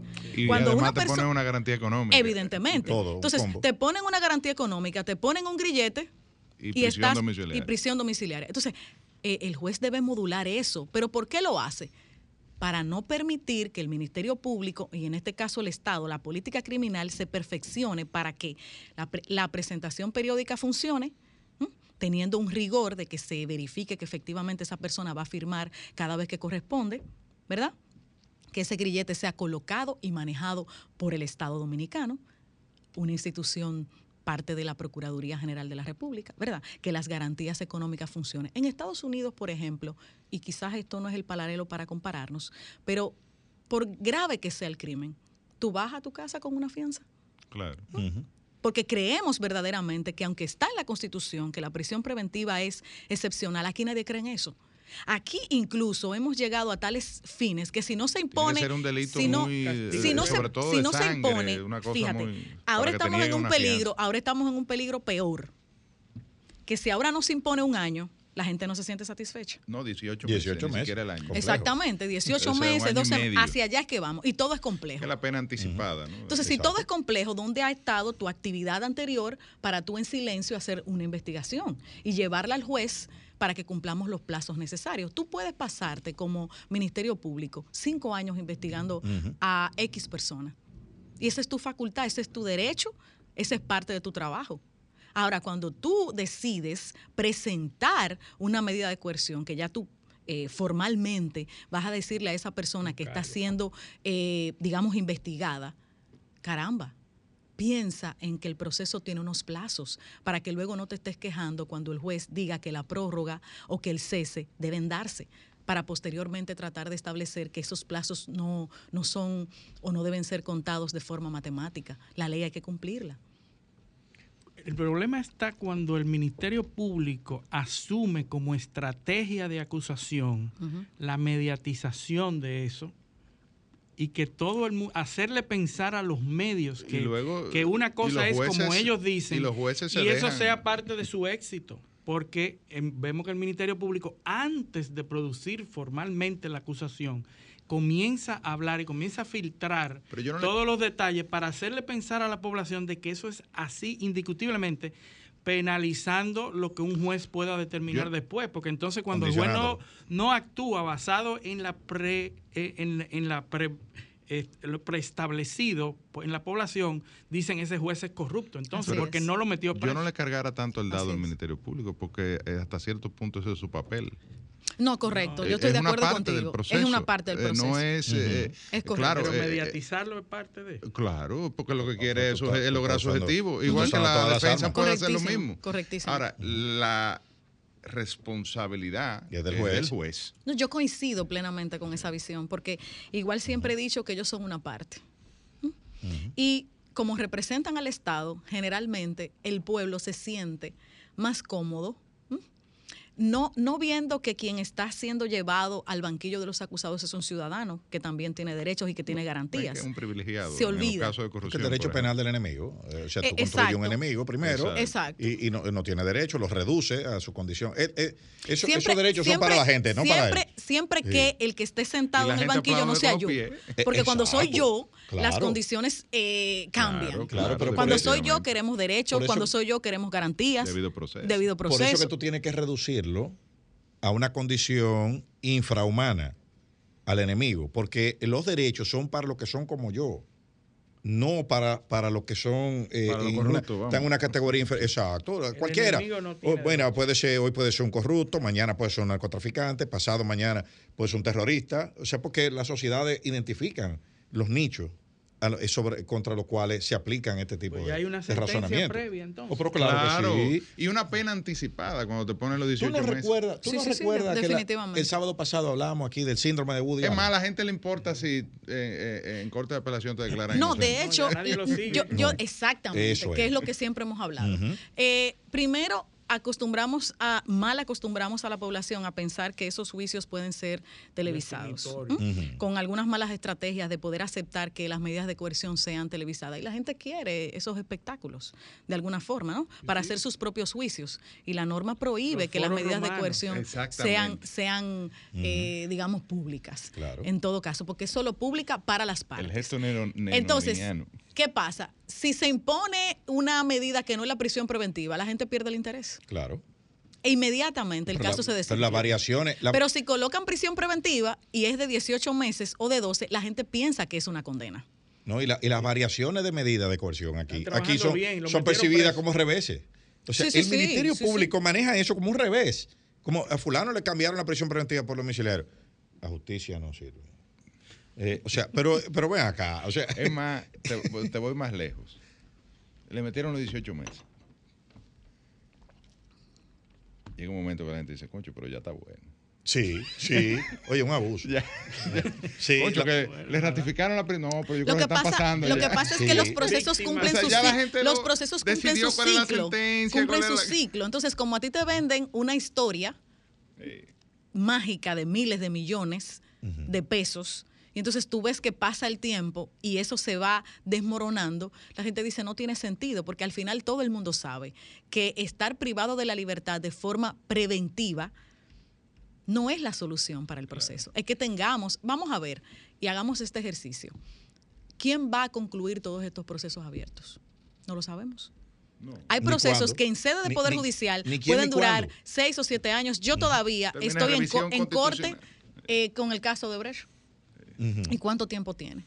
Y ya nadie habla de eso. nadie, absolutamente. Más de cinco, casi cinco años. Las lecturas se están dando sin cobertura de nada. Bueno, en el caso antipulpo, sí, eh, es muy poca la cobertura que, dan los medios, porque ya no, ya no interesa, porque no, no, quieren leer las 3.445 páginas. Imposible. Aquí, no la quieren leer. Aquí, aquí lo, que, lo, que, lo que comentan eso en los medios, con chuleta le, le, traen, le traen una, una, una cosita, dos páginas, di eso ahora. o con un discurso que en muchos casos es interesado, ¿no? Sobre por eso, una postura eh, ante, ante el hecho y hasta con la connotación política del lugar, evidentemente. Por supuesto. Eh, eh, es obvio que este tipo de procesos tienen un elemento político fuerte, ¿no? y, y, y de verdad que hasta cierto punto han logrado objetivos políticos. ustedes defienden al Ministerio Público en su rol, ¿verdad? Pero yo digo, cuando el Ministerio Público... No, no, no, es que lo estamos defendiendo, es que estamos eh, eh, ubicándolo en el, como parte del proceso. Pero cuando el Ministerio Público solo trabaja para esa fase eh, previa y se descuida entonces en fondo, porque en el fondo no presenta nada, pero ya cumplió su objetivo en la fase previa. Luis, es que no son magos, yo no puedo presentar lo que no hay. Eh, eh, en, la, en, la, parte previa es, donde, la, creatividad. presentarlo. Bueno, pero, un momento. en la parte previa es donde la creatividad. Que tiene que valorar todo eso. Exactamente. Y lo que le presentan. Y cuáles son los presupuestos y por qué entonces yo voy a ponderar eh, un caso complejo y si procede la prisión. La creatividad jurídica en la, en la parte previa. o sea, hay alternativas porque la prisión es la excepción, el apremio corporal es la excepción. Sobre todo cuando tú no tienes eh, eh, ni siquiera claro que hayan elementos suficientes para una condena. Entonces, ya eso debería ser suficiente para que el juez no. lo único que yo pienso en una estructura general del Ministerio Público es lo siguiente: que todo está concentrado en que parece que lo único que existe es la Procuraduría de Corrupción. ¿Mm? Y el, Ministerio Público es algo más que eso. Eh, y es algo más que el Distrito Nacional. Eh, hay otras provincias. Entonces, hablemos, y yo no formo parte del Ministerio Público, pero hablemos de qué hace la Procuraduría para que en definitiva en Dajabón, en Santiago, en San Juan de la Maguana, en distintas provincias, esa buena reputación que existe en la capital y que existe solo en esos casos se traspase a todo el país. Primero, el rol, principal del Ministerio Público es, dirigir la política criminal del Estado. Sí, bueno, es una parte. bueno, pero es, una, es, una parte, es el primer es una parte. constitucional que tiene. Entonces, hay problemas para la colocación de denuncias por parte de los ciudadanos. El Ministerio Público tampoco tiene todas las herramientas para investigar todos los procesos. Hablemos de eso. Eh, apoyemos a que nuestro Ministerio Público tenga una fortaleza con un buen INASIF, por ejemplo. Eh, a propósito de eso, ¿quién, eh, determina el presupuesto? ¿Qué tú opinas de este planteamiento de la creación de un Ministerio de Justicia? incluso va encaminado hasta cierto punto, lo que se ha argumentado es a quitarle al Ministerio Público ciertas dependencias, más que, más que todo, que para eso yo creo que no hay que crear un ministerio, pero bueno, eh, ya te estoy condicionando, eso está mal. Pero, eh, eh, y quizá que se concentre en, su, en la labor que, digamos, la sociedad espera del Ministerio Público, que es precisamente eso, o sea, mejorar la capacidad de, de persecución. Ahora, en el marco de la Constitución, tiene otras atribuciones, sobre todo la, la política criminal. Entonces, ¿qué tú crees de tu Ministerio de Justicia? Eh, de esta propuesta que se ha lanzado ¿no? y esta idea que se ha planteado. déjasela, déjasela ahí en, el, en, en, la, en la malla para que ella dé el, remate, porque tenemos que ir a una pausa. Perfecto. este es paneo semanal, no le cambien. Paneo, paneo, paneo. Continuamos en paneo semanal por Sol 106.5 FM, también en YouTube, en nuestro canal Paneo Semanal y el canal de Sol 106.5. en nuestras redes sociales, Instagram, Facebook y Twitter, paneo semanal. Seguimos a nuestra invitada. Le dejamos una pregunta ahí en el Ministerio de Justicia. Eh, bueno, yo no conozco eh, en sentido general el proyecto. el consultor jurídico sé que es la cabeza de esa iniciativa. No tengo un poco todos los detalles. Pienso que quizás lo que necesitamos no es tener más instituciones eh, para que en definitiva no funcionen sino que las herramientas que tenemos en este momento puedan perfeccionarse para que funcionen mejor. Sí creo, sí creo que las cárceles no deben estar bajo el control del Ministerio Público y creo que ellos no se oponen a eso.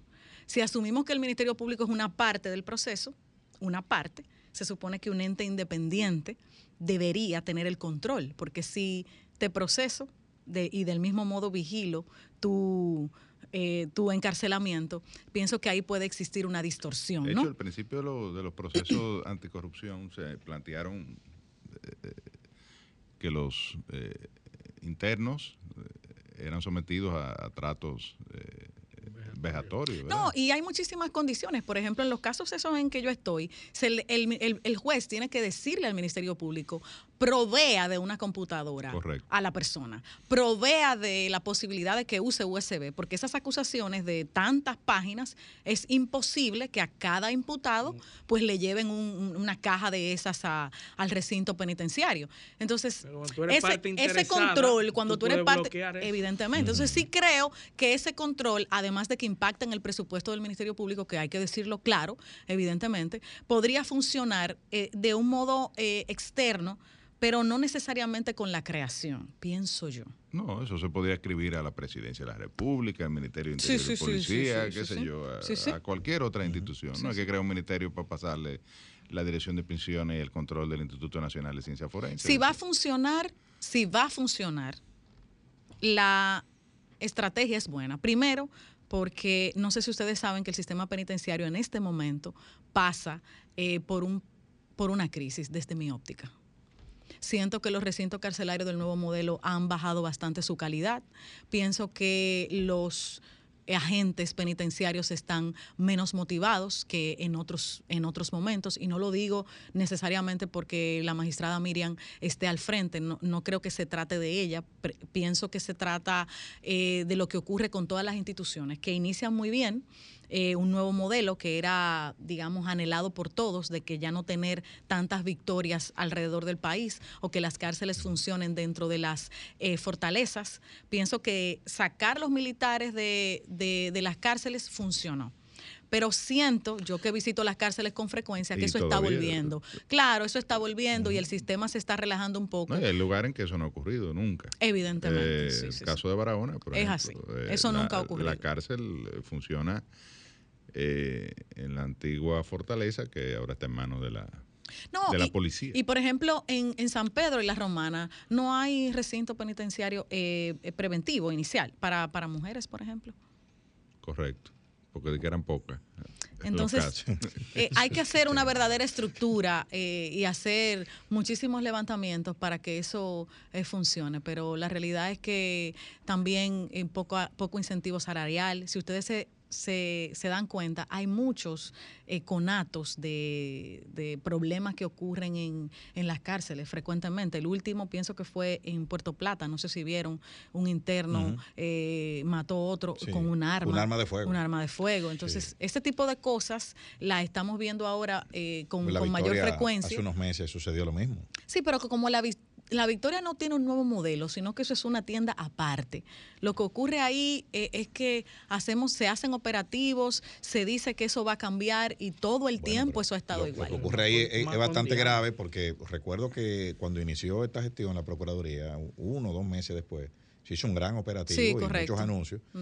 Y hace unos meses, eh, unos meses atrás, Roberto Santana dijo, hizo unas denuncias gravísimas ahí, de que se manejan millones de pesos semanales, o sea, de la cárcel de la Victoria, pero yo no he visto que haya investigado a nadie. No, no, o sea, como que eso se quedó sigue siendo, Eso sigue siendo la Victoria. La que siempre hemos conocido. O sea, la cárcel superpoblada, donde están todos los negocios. él, tampoco habló, él tampoco habló jamás de eso. En realidad, en realidad, ustedes hablan de la victoria y muy posiblemente no tengan idea de lo que mm. ocurre con una persona cuando eh, un juez dicta medida de coerción hacia ese recinto. Y yo, eh, que ejerzo derecho penal todos los días, les puedo explicar que eso para una familia es un gasto exorbitante. Yo sé que me puede estar escuchando, eh, pero lamentablemente eso es así. si tú no quieres dormir en el patio, en el suelo, hay que buscar dinero. Eh, sí, sí, sí, Hay que buscar dinero. Para una canoa. Para, buscar dónde dormir. Y las autoridades, si nos están escuchando, saben que es exactamente así. Entonces, si eso se quiere. De ese dinero, ¿a dónde va? Eh, pues yo no lo sé. Lo que sé es que la familia, si quiere que eh, se mantenga sano y salvo hasta su protección, es necesario. Eso no es nada nuevo y la sigue siendo, por eso digo la misma victoria de siempre.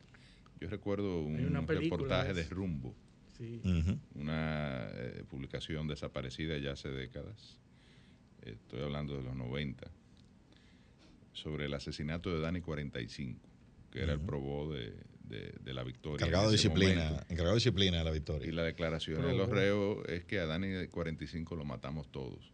Hasta yo le di una puñalada, dice en una de las crónicas. Increíble. Eh, o sea, eh, una, una institución carcelaria pública en manos evidentemente del, de, los reos, del tigueraje, de la, de la barbarie, o sea, y ahí hay de todo. Puntualmente, ¿qué hacemos para cambiar eso? Bueno, hay una, una cárcel nueva. es muy difícil. Eh, bueno, en el caso de la Victoria hay una cárcel nueva que está cerrada por una investigación penal. O sea, tiene dos años y pico. Y no, la abren, no se sabe cuándo la van a abrir. Hay que terminarla, creo. O sea, tiene pero, hay, un elemento de... Bueno, pero, en definitiva, si está en cuestionamiento, hay que esperar que el proceso termine para, para poder determinarlo. hay unos adendos, unos pagos que se le han hecho a los contratistas para continuar y terminar pero la cárcel, pero hay que investigar no, yo no creo la cárcel que, cerrada. Yo no creo que investigar, eh, acusar y hasta condenar tenga nada que ver con terminar la cárcel. Bueno, eh, eh, la investigación lo determinará. Si ellos lo tienen paralizado, los porque es que, un cuerpo del delito. No, porque puede haber una investigación y al mismo tiempo estar haciendo las auditorías necesarias respecto de eso. y tiene que ser vacía. La auditoría tiene que ser con la cárcel vacía. Porque yo, yo, oí, yo oí que eh, eh, aquí hasta se dijo que había que demolerla. En, algún... Mira, otro tema eh, que viene también un poco con lo del Ministerio, la propuesta del Ministerio de Justicia. Al inicio del gobierno se planteó una reforma constitucional, que dicho sea de paso, abarca muchos temas.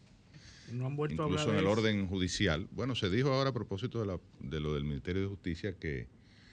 que no había que reformar. Que no sabía, no, en una entrevista al consultor jurídico se le planteó que si era inconstitucional o del Ministerio de Justicia, que si la política criminal no estaba en manos del, Ministerio Público, como dice la Constitución de la República, y, él dijo, bueno, nosotros no hemos abandonado la, la idea de una reforma constitucional. Correcto. Y creo que el presidente ayer, antes de ayer, dijo lo mismo. Sí.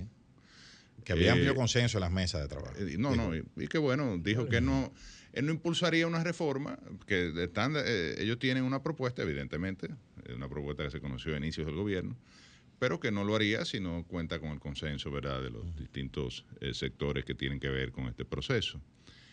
Pero uno de los temas era que eso era lo que garantiza o garantizaba la independencia del Ministerio Público. ¿Qué, qué tú opinas de este, de este punto? ¿Es necesario reforzar eh, un ente que, de hecho, el Tribunal Constitucional ya lo ha declarado eh, un órgano extrapoder, es decir, el Ministerio Público. Es una especie de híbrido porque depende del Poder Ejecutivo, pero a la vez eh, tiene características de órgano extrapoder. Hay unos elementos ahí en la Constitución que le garantizan cierto nivel de, de inamovilidad, de independencia y demás. Entonces, la, la, independencia no, no, no está supeditada a que esté escrito necesariamente en la Constitución o en una ley. Eh, el Ministerio Público de la República Dominicana viene desde hace mucho tiempo, desde que se creó su ley y que tienen su escuela del Ministerio Público y que ya no son nombrados directamente por políticos de la comunidad. Que a partir de la Constitución del 2010. Bueno, podríamos decir eso, ¿no? A partir del 2010, el Ministerio Público ha estado en una transformación, en una preparación Eh, si ve todos los que son cabeza en, en los fiscales, eh, procuradores fiscales titulares, todos son de la, carrera. y incluso sus adjuntos. Entonces eso es verdadera independencia.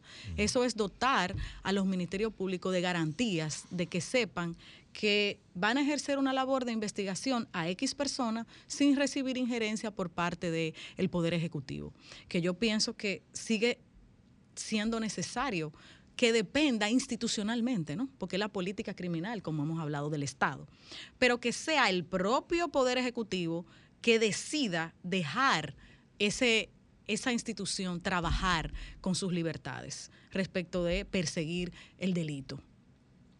Ya creando otros mecanismos para hacer parecer o brindarnos la idea de que hay más independencia, yo pienso que no, no es necesario. Yo pienso que la constitución no debe tocarse a, a los fines de cambiar, porque ¿qué, se puede agregar a la labor que hace el Ministerio Público en este momento modificando la Constitución? Si es el hay elementos a nivel de la ley que se pudiesen mejorar. Exactamente, si a eso iba. Tienen una ley orgánica que efectivamente con su ley le pueden eh, o quitar atribuciones o agregar otras atribuciones, pero pienso que eh, tocar la Constitución a esos fines, eh, pienso que habría que verificar la necesidad, que es lo que eh, se verifica cuando vas a modificar la constitución. La ley de convocatoria te dice cuál es la justificación que tú tienes, cuál es el motivo para cambiar el texto constitucional, que es lo último. Yo eh, no soy enemiga de las reformas constitucionales, pienso que el Estado es cambiante. Eh, que si la sociedad así lo quiere, el pueblo así lo desea, si la ley de convocatoria lo establece claramente y está la necesidad real, eh, hemos tenido algunas modificaciones constitucionales o reformas que no me ha quedado muy clara la iniciativa, ¿verdad? Eh, pero eso es otro tema. No, y fíjate que las últimas reformas, a partir del 2010, es sobre una regla básicamente, que es la del 124, la del derecho, Correcto. regular el derecho de elegir y ser Correcto. Correcto. Pero si te lees los vistos y los considerandos de la ley de convocatoria, no encuentras un sustento. Punto y aparte. Entonces, si en definitiva vamos a modificar el texto constitucional nuevamente, amén de que las fuerzas políticas tienen que ponerse de acuerdo junto con el pueblo, que la ley de convocatoria esté muy clara. Eso ya nos llevaría a, una discusión que quizás no vale la pena tener sobre la ley de convocatoria, que si es orgánica, que si no, que si tiene que estar todo ahí, que si sí, que no, o si finalmente la Asamblea es soberana. Yo me, me decanto con lo, por lo último. No, usted estuvo allí, usted me puede decir. No, yo no estuve allí, no, me tocó. yo soy senador del año 2020 y o sea, tengo dos años en el Congreso y no... Pero eh, sí he, seguido el tema y lo seguí en su momento, obviamente, incluso esa discusión sobre si esa ley es orgánica o no. Es una amplia discusión todavía, que los profesores de Derecho Constitucional eh, están divididos. Sí, yo pienso que es una simple convocatoria, o sea, no tiene un elemento más, eh, más allá. La Asamblea sí es, eh, eh, evidentemente, el poder eh, constituyente. Claro, por supuesto. y tiene todas las facultades, más allá de lo que puede decir esa ley.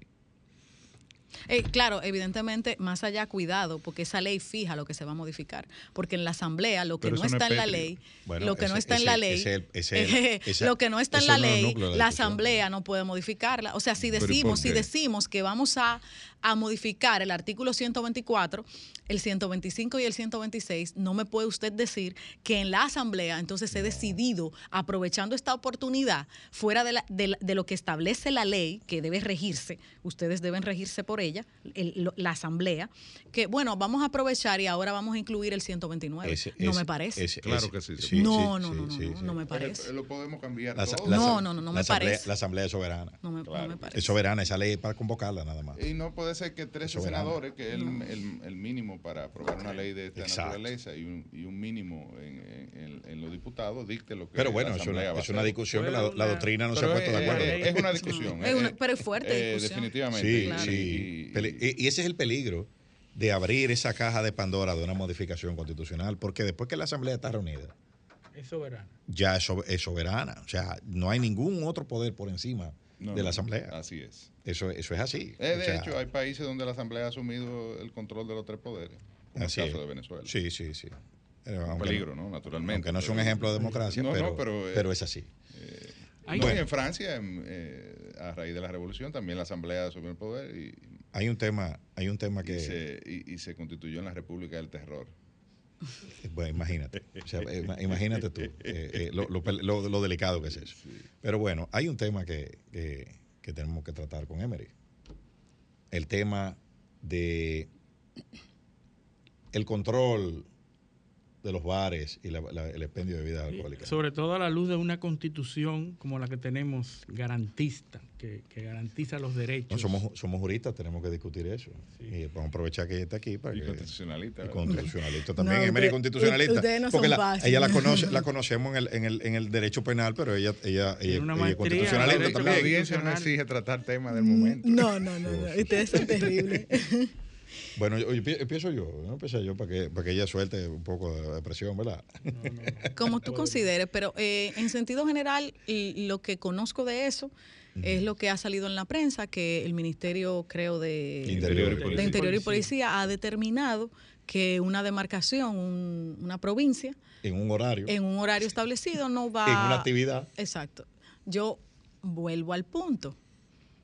Necesidad, motivación ¿qué hace necesario que para esa provincia ese horario esté restringido. Y esa actividad. Cuando, claro, y esa actividad, cuando para el Distrito Nacional, que estamos al cruzar el puente, no lo está. ¿Cómo, ¿Cómo haces la diferencia? Entonces, allá tenemos un estado de emergencia. Eh, ¿cuál está es, violando cuál derecho a los ciudadanos con eso? O sea, si yo estoy sentado comiendo en un restaurante a las 12 de la noche en Santo Domingo Este, bebiéndome un refresco.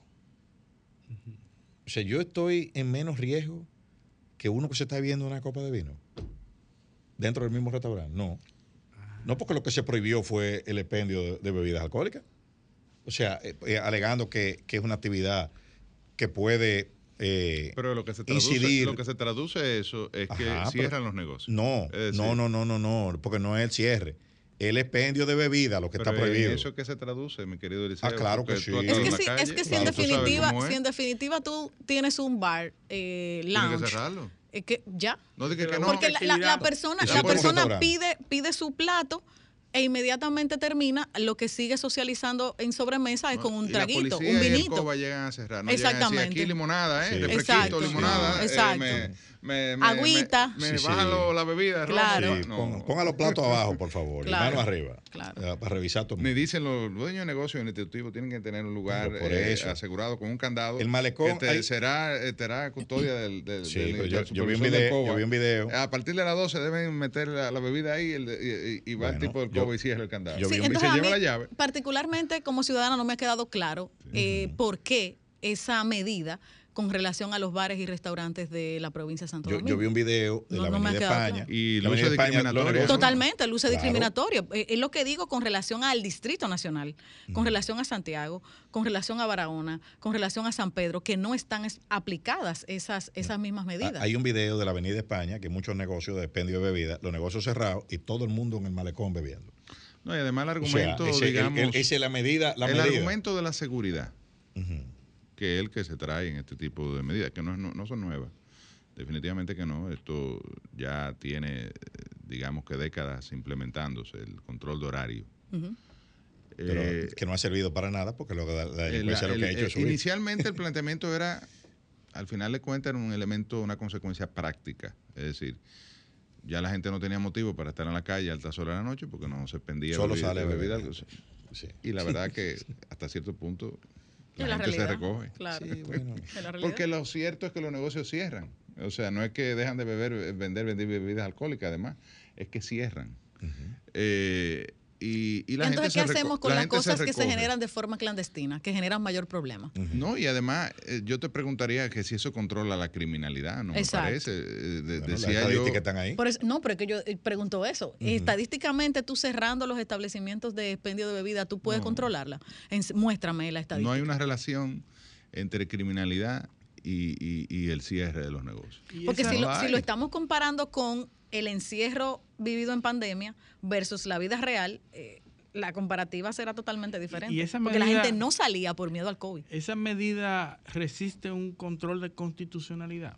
O sea, se pudiera eh, eh, reclamar la, No sé si hay precedente, porque eh, eso no, que yo conozca, pero, pero puede haber algo de eso. Puede tener mérito en, una acción como esa. Sí, sí, sí. sí. yo, yo vi que ayer. me parece, me parece que ayer estaban frente al Palacio Nacional ellos, los, los, los dueños de bares. en el, en el, estaban protestándole y en la prensa algo. Pero si ellos se unifican, pueden generar una, una, acción, claro que sí, eh, viendo la resolución, yo lo que quiero ver verificando en qué se ampara cómo esa va a aplicar eso en diciembre, eh, en plena Navidad Sí, porque en eh, diciembre no hay criminalidad. Sí, me gustaría ver también una encuesta de popularidad de Chugo por allá en la, San Vicente, ahora mismo.